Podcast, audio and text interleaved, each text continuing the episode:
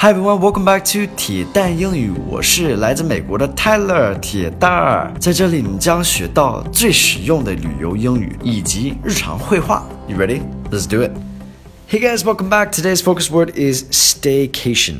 Staycation. So staycation sounds like vacation, right? Vacation 就是旅游的意思。Stay is like 留下来，right?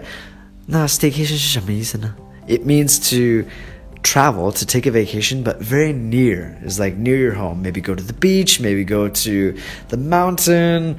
It's like not go to another country, just go somewhere near. Okay, it's a cool, cool term. I like this term.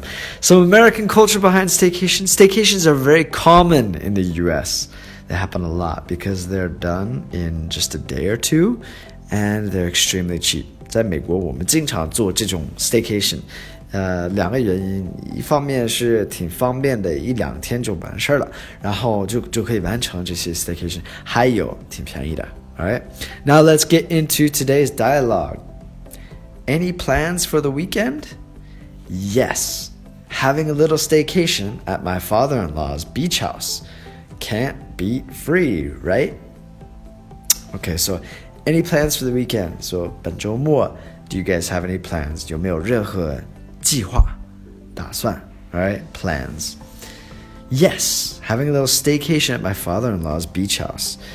So beach house, we say this a lot. We have these a lot in America. I know probably not in China so much, but in America，就很多人有钱之后，呃，有可能会考虑一下在海边买一个别墅。这样的话，就是可以随意一点，就是随便出去旅游，去他们的 beach house，挺方便的。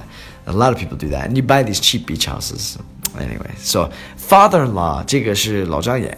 Um, yeah, like my wife's father is my father-in-law. Um, can't beat free, right?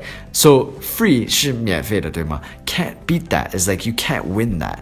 Um, 没有没有 free，什么都没有 free 好。That's what that means. And beat is to win something，就是打败。right? So you 打不了这个 free，打败不了，can't beat free. All right, so let's get into some key vocabulary. We've got plan, staycation, father-in-law, and beat.